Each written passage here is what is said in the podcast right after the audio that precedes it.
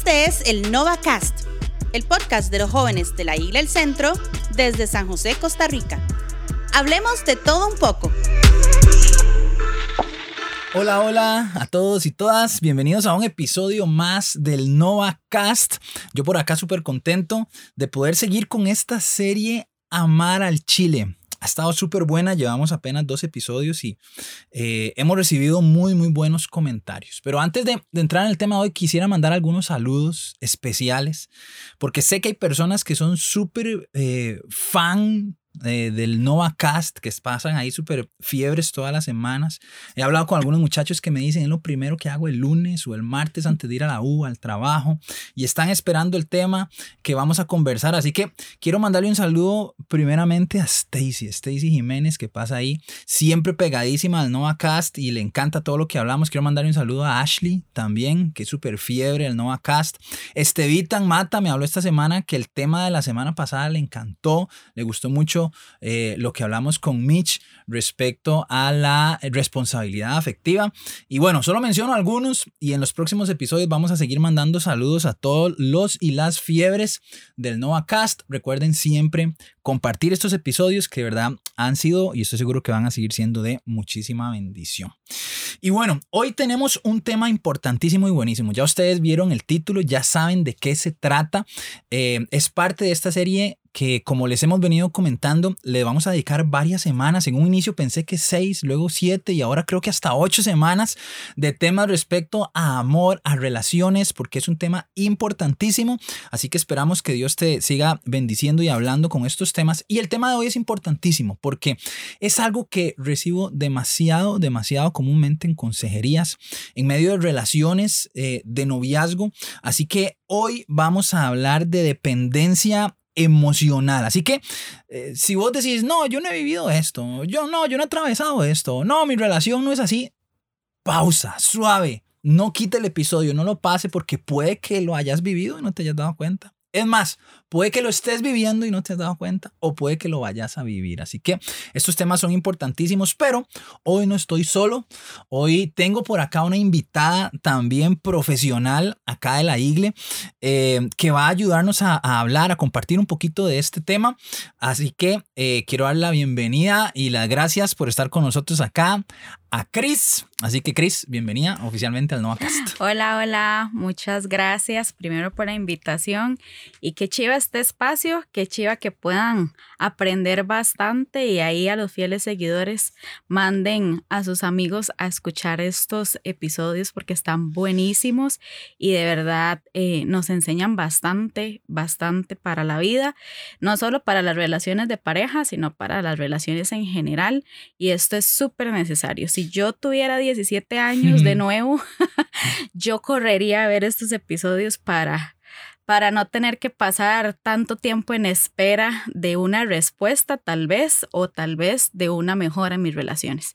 Entonces, pues pónganse cómodos y tomen nota que hoy es un día importante para que usted se lo lleve grabado y que no se le olviden todas las cosas que vamos a hablar hoy. Buenísimo. Qué chido que decís. Yo, yo he pensado eso si, si yo hubiera tenido contenido a, a la mano de, de, todos estos temas cuando tenía 18, 19, 17, 20, 21, de verdad que muchas cosas hubieran sido diferentes, así que es una gran bendición. Cris, para los que no te conocen, tal vez algunos se acuerdan de Cris, ha estado con nosotros en Nova.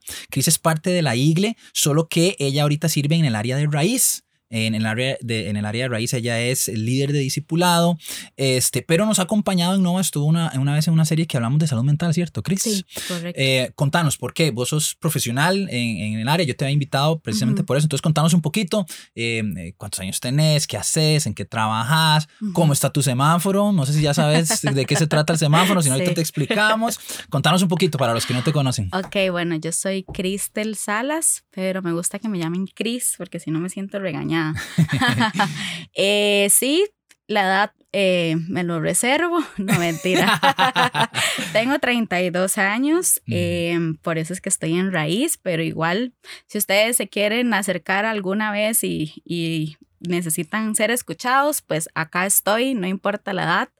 Eh, mi semáforo está muy felizmente en rojo. Bien, Cris. Y no solo en rojo, está en requete rojo, porque está a solamente meses de contraer las nupcias matrimoniales, Al papá. Contando los días, en Un realidad. saludo a Walter, alias Ayoví Calderón, si nos está escuchando. Sí, ese es mi prometido, igual. este, y mm, sí, eh, esperando en Dios que se pase el tiempo rápido, pero como les decía, eh, un poquitito de mí, bueno, yo tengo 32 años em, y pasé 10 años de mi vida estudiando psicología, soy licenciada en psicología. Eh, fue un proceso como interesante porque desde que yo me gradué del cole, a inicios no sabía qué estudiar y yo, según yo iba a estudiar eh, arquitectura, Ok.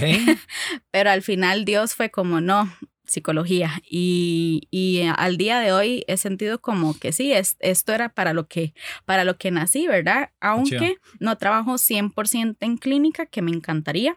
Eh, trabajo ahorita como reclutadora, pero eh, también atiendo pacientes, entonces eh, sí es como como muy abierto Claro. lo que le- lo- en lo que me ubicó la psicología, ¿verdad? Ok. Pero sí. Ok, súper, súper, qué chiva, qué chiva.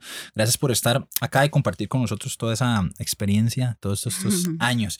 Hoy entonces entremos al tema, Cris, es algo, como mencionaba al inicio, muy común eh, hablar con muchachos que llegan y, y me externan vivencias y situaciones que a veces se ven así como, es que quiero dejar a esta persona, pero no sé cómo hacerlo o no puedo, o que vienen a contarme situaciones en su noviazgo que son eh, como es que yo soy el culpable, yo soy la culpable de lo que está pasando. Y cuando hablamos un poquito me doy cuenta que están teniendo una relación con una persona que es agresora, con una persona que es manipuladora. Y entonces me doy cuenta que se ha creado un lazo de, de dependencia emocional y que la persona no lo ve. Entonces, en medio de esas citas que tengo, esas consejerías, me doy cuenta qué necesidad tan grande hay en esta área, ¿verdad? Cómo se crean esos lazos y por eso eh, me pareció súper importante hablar del tema. Entonces, eh, tal vez si nos contás un poquito qué, qué es, qué es la dependencia emocional, cómo se ve, cómo sé si existe o no existe, o si hay o no hay. Ujú. Ok, es súper importante entender que la dependencia emocional no es una patología como tal, sino que es una conducta. Una conducta, ¿ok? Ok. Entonces yo aprendo esta conducta de acuerdo a mis vivencias. Puede ser una de dos, o que en mi inicio de la adolescencia haya presentado ya los síntomas, ¿verdad? Y por sí solo empecé a presentarlos y así es como me relaciono con los demás.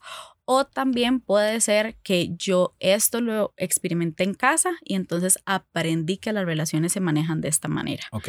¿verdad? Em, lo que pasa con las personas dependientes es que cuesta un poco que caigan a la realidad. Que se den cuenta que lo están Sí, viviendo. porque viven en un mundo, por decirlo así, muy fantasioso con respecto a sus relaciones. Ok. ¿verdad? Entonces, em, vamos a ver, vamos a hablar de este término, entonces se los voy a definir. Idealización. Cuando yo idealizo es ideas eh, no tan reales ni tan probatorias de algo. Ok. ¿ok? Entonces, por ejemplo, yo me idealizo que el hombre ideal para mí es de X, Y, Z pero resulta de que esa no es la realidad que me comprueban los hechos, sino que yo sigo pensando que es así. Entonces, eh, con las personas dependientes vamos a escuchar muchísimas veces como, ay, este, yo sé que va a cambiar o no, él es súper bueno, pero es que a veces hace esto. Hay como una ¿verdad? expectativa, pero que es muy irreal. Ujú. Porque ya han pasado muchas cosas que te confirman, no, no, no está Correcto. cambiando y no da señas de cambio por ningún lado. Correcto. Lo que pasa es que el dependiente no las ve por completo, ve Ok. solo como algunas cosas. Ok. ¿verdad? Pero su idealización está por encima de la realidad. Entonces yo creo que es súper amoroso, yo creo que es demasiado responsable, pero la realidad es que es súper irresponsable. Entonces me he encontrado en casos eh, donde me dicen, ay no, Cris, es que él es súper bueno, eh, vieras que mm, es súper buen papá y yo creo que de verdad... em, si tenemos una familia lo va a hacer y realmente es que los hijos que tiene por fuera los ha estado dejando en abandono, Ujú. ¿verdad? Y los ve una vez al mes. Entonces, ¿cómo eso hace clic con lo que esta persona crea Claro. en su mente, ¿verdad? Que Claro. no es real. Claro. O por ejemplo, me dicen como, ay, Cris, es que él es súper detallista conmigo, me da flores y chocolates y siempre me da cartas, pero resulta que esto se da después de que hubo un ciclo de violencia. Claro. ¿Verdad? Entonces, claro, es súper detallista, pero porque ese es mi anzuelo para que no me deje. Está tapando, intentando tapar todo lo negativo que hizo. Correcto. Y entonces el dependiente ve solo esas cosas porque ignora las cosas que le hacen daño, que también es un sistema, vamos a ver, el cerebro es demasiado inteligente, entonces él si hemos sufrido por violencia, lo que hace es ignorar las cosas malas para poderse mantener a flote. Entonces, cuando yo vivo muchas veces en ciclos de violencia y pasan con niños eh, que se convierten en adultos, que han estado muy presentes en su vida lo que es violencia, ¿verdad? Los agredieron de alguna manera, ya sea eh, por corrección, digamos, entre comillas, o porque mm, había mucha violencia en su hogar, ¿verdad? Gritos, este pleitos, golpes, etcétera. Entonces, este niño empieza a ignorar todo eso y empieza a decir, no, es que es- me aman y por eso es que me golpean.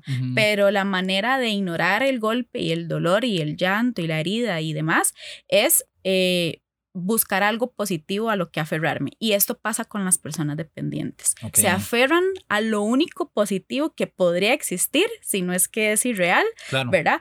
Para mantenerse a flote. Claro, claro. Es como que se minimizan todas las cosas que en realidad deberían de ser las más importantes, ¿verdad? Porque de verdad puede que esa persona tenga algunas cualidades positivas, ¿verdad? Eh, Todos tenemos cualidades positivas, pero eh, ponemos en una balanza todo lo negativo que tiene y aunque claramente es más grande todo lo negativo, es como que se ignora y, y no, me voy a quedar con, con solo esto y al final muchas veces, como decías vos, esos regalos, esos detallitos en realidad no son regalos reales ni detallitos reales, es pura manipulación. Existe Correcto. muchísima manipulación en, en las relaciones donde hay dependencia emocional. A veces sí, a veces no.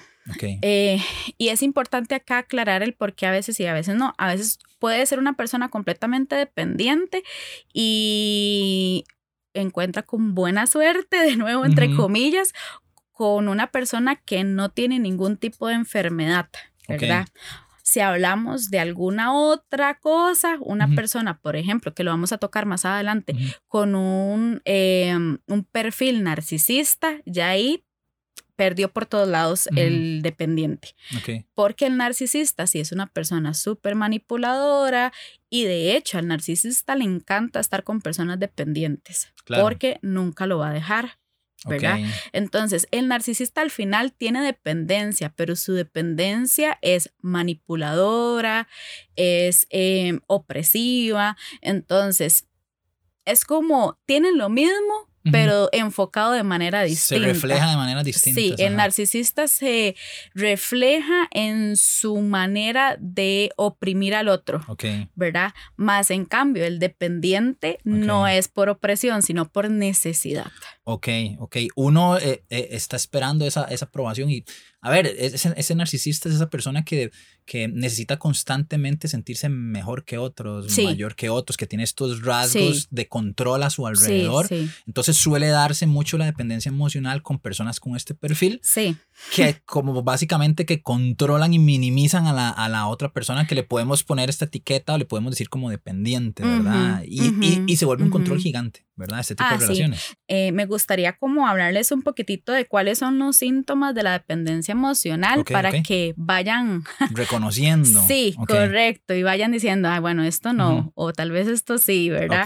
Porque es súper importante que el, el prime- lo primero, primero para que una persona salga de este ciclo vicioso es reconocer, Claro. ¿verdad? Y si yo no tengo la evidencia, pues muy poco probable que lo reconozca porque de nuevo Ujú, vivo en un mundo idealizado. Claro. Entonces no puedo entender, ¿verdad? Entonces voy a decirlos puntualmente. Ujú, Primero, tengo sentimientos de inferioridad constante. Ok. Paso comparándome con otros, inclusive con otras personas del mismo sexo. Si soy hombre, ujú, entonces si estoy en una relación, voy a decir, ay no, es que yo no entiendo por qué todo, por qué él me eligió a mí, todos son tan buenos y yo soy tan malo.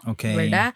Eh, me he equivocado tanto, soy, hasta puedo decir, soy tan feo, yo sé que existen más guapos o más tipos que yo y igual para las chicas. Como que yo no me merezco estar en esta Sí, relación. Yo no debería, o sea, Ajá. yo sé que me saqué el premio mayor con esta persona porque jamás otra persona como él se va a fijar en mí. Claro, ¿verdad? tiene sentido que por eso después aceptan ciertas cosas Correcto. y permiten ciertas cosas porque se creen inmerecedores de estar ahí. Es como de agarre lo que le toca porque más bien usted ni se merece estar ahí, ¿verdad? Correcto. Hay esa y también vemos cómo el otro está en un lugar demasiado arriba de mí, ¿verdad? Ajá. Entonces, que yo pueda llegar a alcanzar eso va a ser que imposible. yo pueda ser tan buen novio o novia o- o, Ujú. tan guapo, o tan X características sociales como mi novio, mi novia lo tiene, jamás voy a poder. Entonces, ok, ujú. qué rajado. Luego, eh, hay una gran inseguridad para tomar decisiones. Entonces, el dependiente, y lo vemos en todo momento, de nuevo, no solo en relaciones, eh, sino decisiones de qué voy a estudiar, Decisiones de qué voy a hacer, decisiones de qué me voy a poner hoy, decisiones de qué voy a comer, voy a este lado o no voy a este lado. O sea, él es completamente inseguro y es algo que se engloba en que tenemos una autoestima demasiado baja si soy dependiente. Porque el poder entender que la autoestima se basa de quién soy, cuáles son mis valores, eh, cuáles son mis características, aprender a conocerme y Claro. ¿Verdad? Esta persona ni siquiera sabe quién es. Claro. O sea, está completamente eh, desorientado, no sabe qué gustos tiene, que por lo general un dependiente cambia de gustos, Claro. ¿verdad? O es muy rápido fluctuante. Yo, Se acopla a lo que la pareja quiere. Exacto. Y con los amigos, y- igual, si yo estoy en un grupo y este grupo a todos les gusta el negro, entonces a mí también me gusta. Pero si voy a otro lugar y a todos les gusta el amarillo, entonces, ah, no, ahora mi color favorito es el amarillo. Porque no ha encontrado su identidad. claro. Entonces, como no tiene identidad, no tiene valores, no tiene gustos, no, entonces se acopla a lo que exista, ¿verdad? Claro. Eh, luego, eh, tiene especial miedo a la soledad. Y esto es súper importante. Porque el dependiente no logra estar solo. Y para él, estar solo es de lo peor, el peor castigo que pueda existir, Mm. ¿verdad? Y vamos de nuevo. sinónimo como de que algo anda mal. Sí, o sea, el que yo no pueda estar solo ni disfrutar mis tiempos solo no es es como una, ¿cómo decirlo? Como un indicador de que hay algo interno en mí que yo tengo que trabajar, Claro. Porque yo no puedo estar solo. ¿verdad? Y es algo que yo me debería preguntar. Si yo estoy en mi casa un sábado, un fin de semana y no tengo planes, ningún amigo me ha buscado, nadie, y yo me siento mal por eso, o me dan ganas de llorar por eso, o, o tengo pensamientos de nadie me quiere, Siento menos. eh, soy, eh, ¿verdad? El excluido. eh, entonces, esto es algo que me enciende una alarma de, ok, Claro. ¿por qué tengo siempre que estar acompañado de otros? Ujú. ¿Por qué no puedo disfrutar mi tiempo a solas, verdad? ¿Por qué no puedo, por ejemplo, descansar ese día, ponerme a ver una serie, disfrutarlo? Hasta me puedo ir a caminar solo no y disfrutarlo. nadie. Correcto. Entonces, esto es súper importante. Eh, ¿Qué pasa con este miedo a la soledad? Entonces, de nuevo, empiezan un montón de bombardeos de si yo dejo a esta persona, aunque me haga daño, aunque me lastime, voy a estar solo. Y como no puedo estar solo, prefiero estar con él o con ella. Entonces, es aquí de nuevo el pensamiento irracional de la soledad de lo peor que pueda existir Claro. y por eso prefiero estar mal acompañado. Claro. ¿verdad? Entonces es algo a lo que yo tengo que tener bastante atención. Luego el tema de eh, dejar de pensar en uno y en sus necesidades y llenar o pensar completamente en otros, ¿verdad? Pasan cuando yo dejo todo por una pareja. Por ejemplo, me llegó una vez un caso de una chica y ella me decía, estoy súper endeudada en mi tarjeta de crédito porque yo todo se lo compro a él, Qué ¿verdad? peligroso, ¿verdad? Le compro esto, le compro lo otro y entonces cuando me di cuenta estaba por querer complacer y por querer, entre comillas, que la relación funcione bien o satisfacer a la otra persona. Y creo que es muy rajado esto que dices, Chris, porque vuelve al mismo punto. Como me siento inferior, necesito llenar eh, el espacio vacío, entre comillas, de esta relación y de ahí lo hago con cosas materiales para poder estar a la altura que, que debería de estar, ¿verdad? Sí, y, y esto es eh, demasiado violento. Bueno, yo lo veo así como, como un acto de violencia, porque en el momento en que yo empiezo también a agredir las finanzas de un otro Claro. eh, y de manipularlo para que me compre cosas, entonces, ¿hasta dónde estoy llamando? Claro. Y esto es lo que, si usted ha estado en esta posición de que le compra a otros y me endeudo por otros, piense, si realmente esta persona te amara, quien sea que fuera, tu mamá, porque puede ser también una relación de dependencia con padres, o puede ser una pareja, o puede ser quien sea, porque esta persona te está generando problemas a la larga, Claro. si realmente te ama, Claro. Que no debería de ser así, ¿verdad? sí. Y, y es muy rajado porque creo que se ve en cosas como estas que decís, que son necesidades, que ya son temas em, eh, como la economía o la salud u otras cosas. Y también me ha tocado hablar con parejas que tienen que ver con que, ok, como, pon- como se ponen en segundo plano y dejan de pensar en, en ellos mismos, ¿verdad? Se hace lo que el novio dice, se va a comer a lugares donde dice, se ve solo las películas que dice, se, va, se sale solo con los amigos de él, el novio o la novia, porque básicamente es como que si uno se convierte en un siamés. Mi identidad de lo que yo soy es una, es una extensión de mi pareja porque yo ya no existo. Eh, para, para, para que esta relación funcione, de, desaparecí yo y, y, y, y, la relación ahora depende de todas las decisiones de la otra persona, que conecta también con el otro que dijiste, ¿verdad? Con estas dificultades para tomar decisiones. Entonces, como es un todo, ¿verdad? Como que Sí. todo va conectando con las demás cosas. Sí, correcto. Por eso es que estas personas, eh, si no encuentran eh, estas características, no logran identificarlas primero porque se convierte también en, en una manera de vivir, Claro. ¿verdad? Una cosa me lleva a la otra. Y a veces pareciera que son muy buenos. Sí, sí, De sí, hecho, socialmente lo vemos con personas que uno dice, ay, es que es tan bueno, siempre se quita para darme a mí, ajá, ajá. ¿verdad? O, o no importa, cancela sus planes para Qué complacerme a mí. qué lindo, Ajá. ¿verdad? Y entonces socialmente uno lo ve y uno dice, ay, qué lindo, pero cuando ya entramos a ver las cosas de fondo nos damos cuenta que esta persona tiene bastantes problemas, Sí. ¿verdad? Porque no puede decir que no, no puede poner límites, no logra buscar de nuevo su identidad. Entonces vive por los otros, pero no vive para él. Qué rajado eso. Muchachos, yo creo que es importantísimo. En tu pareja, ya sea que tengas actualmente o que vayas a tener, tiene que haber espacio para los gustos de tu novio o novia y para tus gustos. Para los lugares donde te gusta ir a comer a vos y tal vez a él no, pero un día se turnan a un lugar y se turnan al otro. Para visitar tu familia y la familia de él o de ella, porque muchas veces todo esto se ve con esos detalles. Tiene que haber reciprocidad en todo lo que hacen, porque como decía Chris, se puede pintar como que qué bonito y qué amable, pero en realidad detrás hay temas muy, muy peligrosos, ¿verdad? Sí, sí. Y pasamos al siguiente punto, que es eh, una necesidad de siempre estar en una relación. Y aquí voy a hablar de dos puntos. Uno está en las personas que constantemente viven cambiando de pareja. ¿verdad? Y yo estoy con uno y no funcionó, y paso a la otra relación, y a los seis meses no funcionó, y termino un mes, y otra vez a los dos meses estoy con otro, ¿verdad? Que yo creo que todos conocemos a alguien así. Eh, y preocúpese si es usted, ¿verdad? Si es usted el que pasa brincando de relación en relación y no se da un chance para estar usted solo, por lo menos de un año de estar solo, ok, entonces, ¿qué está pasando ahí? ¿Verdad? O está el otro punto, que es que yo estoy con una pareja, termino, me doy un chance de uno o dos meses y vuelvo a buscarlo. Y eso es una recaída. Y así está, y esto es adicción. Claro, Y esta es la palabra, yo me vuelvo adicto de una persona. Entonces yo recaigo. Y es el mismo método que vemos en una persona con adicción, que hay recaídas. Entonces yo me estabilizo un mes, pero vuelvo a recaer con esa persona. ¿verdad? Y siempre vuelven al ciclo tóxico, que hay abuso, hay agresión, hay violencia, hay falta de interés, hay desapego y otra vez vamos a lo mismo, ¿verdad? Claro. Terminamos, nos damos un chance de uno dos meses y volvemos. Claro. Entonces es como una recaída constante y nunca llegan a nada porque no logran, este, uno, ponerse metas y objetivos que van a alcanzar. Y dos, lo que pasa acá es que eh,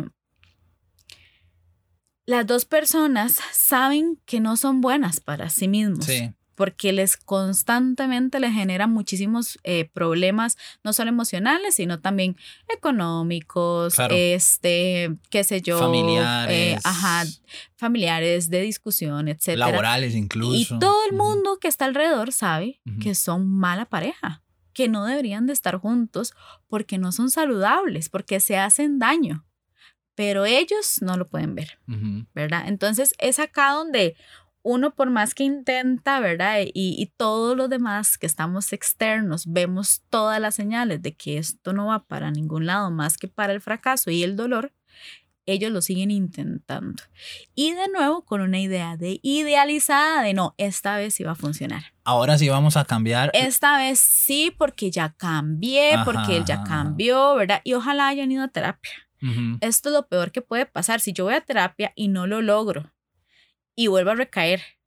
Y lo que digo es, ah, no, es que ya yo fui a terapia, ya yo sé cómo es, entonces, este, no importa, esta vez sí va a funcionar. Claro. Y lo mando a terapia, porque como ya yo fui, entonces mando a la otra terapia. Vaya usted ahora, para que esta vez sí funcione. Pero, de nuevo, en un, y, y, esto sí yo siempre lo digo en terapia a las personas que han pasado por un ciclo así, cuando ya se ha pasado a agresión y a violencia. No hay un reprisa ahí. Ya los límites que ya yo sobrepasé en el pasado van a seguir abiertos. Claro. Por más que yo haya trabajado en mí.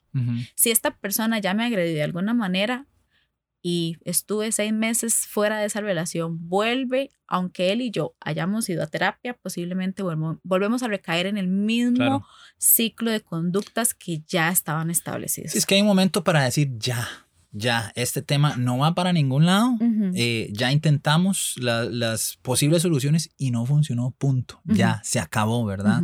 Pero esta dependencia produce eh, que siempre haya esta sensación de que, de que podemos intentarlo otra vez con esta misma persona o incluso eh, llenar esa necesidad, esa necesidad emocional cambiando de parejas constantemente, ¿verdad? y, y, no puedo, como decías vos, no puedo estar solo nunca. y, y, entonces volvemos al punto anterior, me da miedo la soledad, entonces busco de alguna manera estar con alguien porque mis emociones y mi identidad dependen de que esté con alguien, ¿verdad?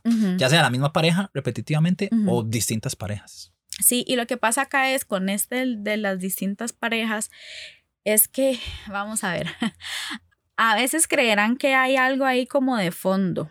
Eh, a veces lo, lo, lo basan mucho como eh, es que todos los hombres son iguales o todas las mujeres son iguales, que son los comentarios que yo escuchaba en terapia, ¿verdad?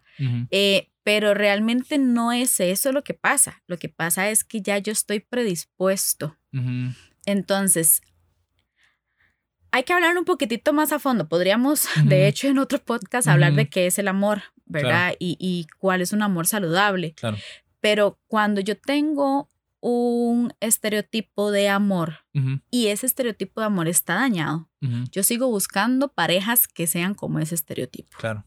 Entonces, siempre y yo siempre le digo, usted puede ir a una persona dependiente. Yo les digo, usted puede ir ahorita a un café, a una fiesta, y pueden haber 100 hombres o 100 mujeres.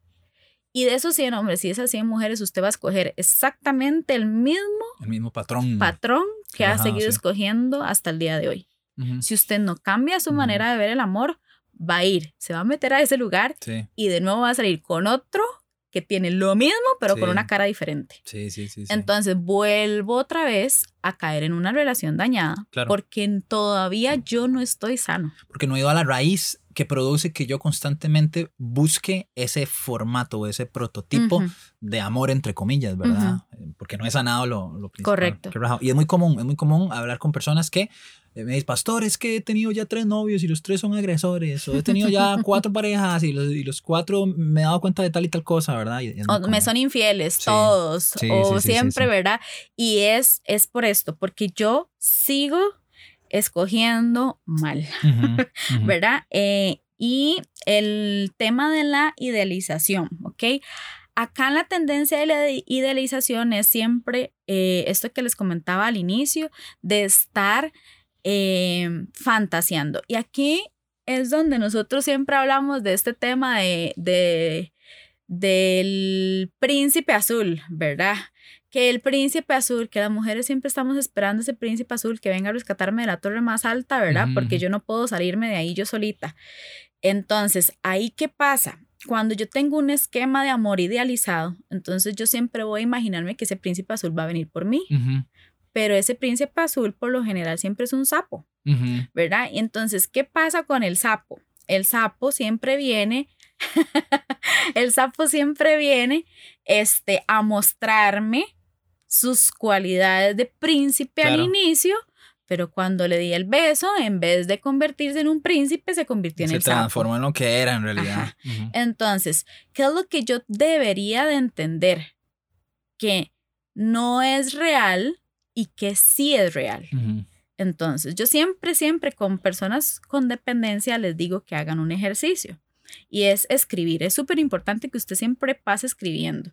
Escriba lo que usted piensa, escriba lo que usted siente y escriba las características de esa persona que a usted le gustan, ¿verdad? Entonces, por ejemplo, si me dicen características físicas, bueno, dejemos eso a un lado, ¿verdad? Porque las características físicas pues, son, importantes. Gustos personales. Pero también hay que tener cuidado, ¿verdad? Porque si yo siempre estoy esperando este que, que, qué sé yo, que todos sean... Que sean tan guapos como el pastor de jóvenes de la iglesia, de, va a costar mucho, chiquillas, ¿no entienden? Si ustedes siempre andan fijándose que sea así como, qué sé yo, Michael B. Jordan, ¿verdad? Para las chicas y para los hombres, no sé, ¿cuál, el, cuál es una bonita ahorita? De ahí, no sé, depende de los gustos, ahí las actrices, ¿cuál gato?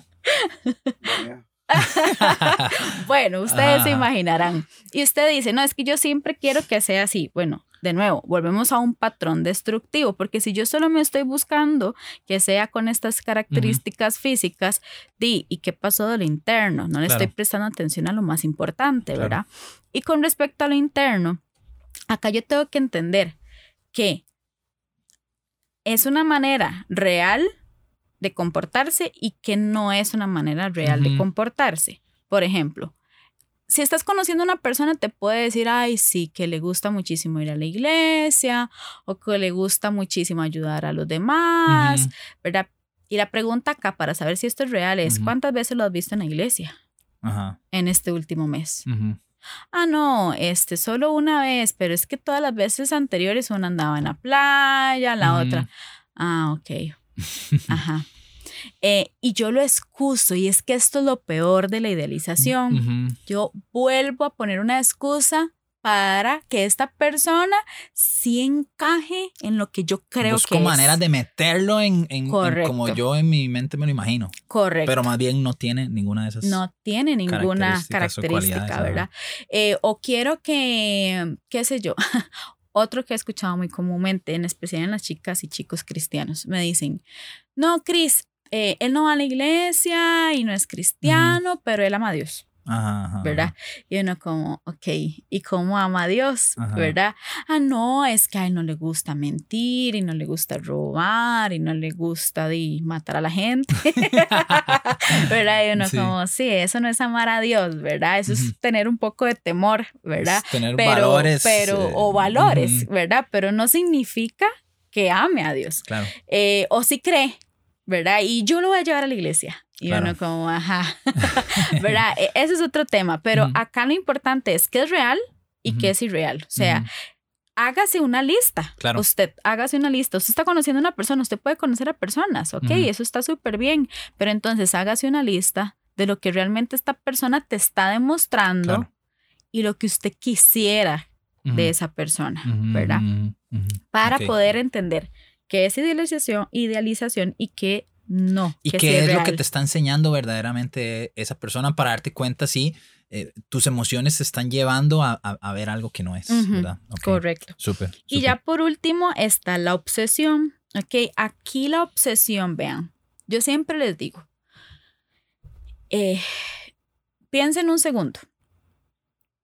En, digamos que un día se divide en un 100%. Todo el día es un 100%. ¿Cuánto tiempo pasas pensando en una persona? Si vos me decís, Cristel, el 90% del tiempo yo paso pensando en esa persona, esto es un red flag. Claro. Porque una persona eh, que no tiene dependencia no pasa el 90% del tiempo pensando en una persona pasan muchísimas otras cosas que trabajando, que estudiando, que, eh, qué sé yo, familia, eh, qué sé yo, si tienen perritos, que pensando en mi perrito, que pensando, pensamos en muchísimas otras cosas, pero yo no puedo estar de las ocho horas laborales o de las ocho horas que estoy estudiando, estar pensando esas ocho horas en una persona y sintiéndome bien o mal porque esa persona está ahí y ignorando todo lo que pasa alrededor. Sí, básicamente la vida gira en torno a esa persona. Correcto. Y, y, a veces, ojo, porque es muy diferente decir, ah, es que estoy muy enamorado, es que me encanta, esto y lo otro. Por supuesto que hay el enamoramiento y el, y el pensar en esta persona, pero eso que decís es muy importante. O sea, eh, el porcentaje de mi vida que gira alrededor eh, puede ser muy nocivo, muy peligroso. Sí, definitivamente porque volvemos al punto de que me perdí.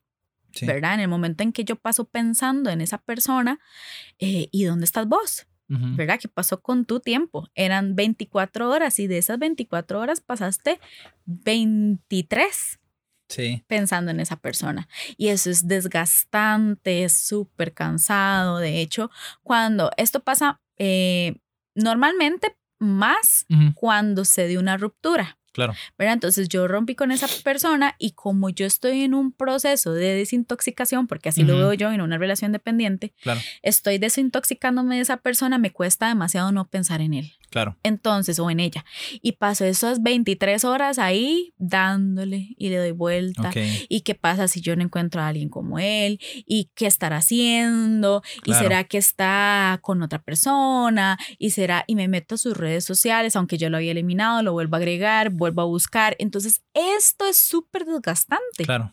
Y las personas cuando llegan a terapia me dicen, es que me siento súper cansado, agotado y demás, y no es siempre por un tema de depresión, que la depresión genera esto, sino porque paso pensando muchísimo, paso haciendo muchísimas cosas con tal de ver qué está haciendo ese otro. Claro. Que ya no está en mi vida, ¿verdad? Entonces, esto no es normal. Claro. Esto es un pensamiento obsesivo, ¿verdad? Y cuando es obsesión, esto es la alarma claro. de que es una relación dependiente. Chiquillos, decidí meter aquí la cuchara y ponerle una pausa a esta conversación tan buena eh, que estaba teniendo con Chris, eh, porque nos falta todavía conversar un rato y, y el tema está demasiado bueno. Entonces, eh, le pusimos pausa y vamos a cerrar este episodio aquí hoy y todo el resto de la conversación que tuve con Chris ese día que estuvo tan buena, vamos a subirlo en una segunda parte porque creemos que en vez de recortar o en vez de hacer una postproducción y editar, mejor que hayan dos partes.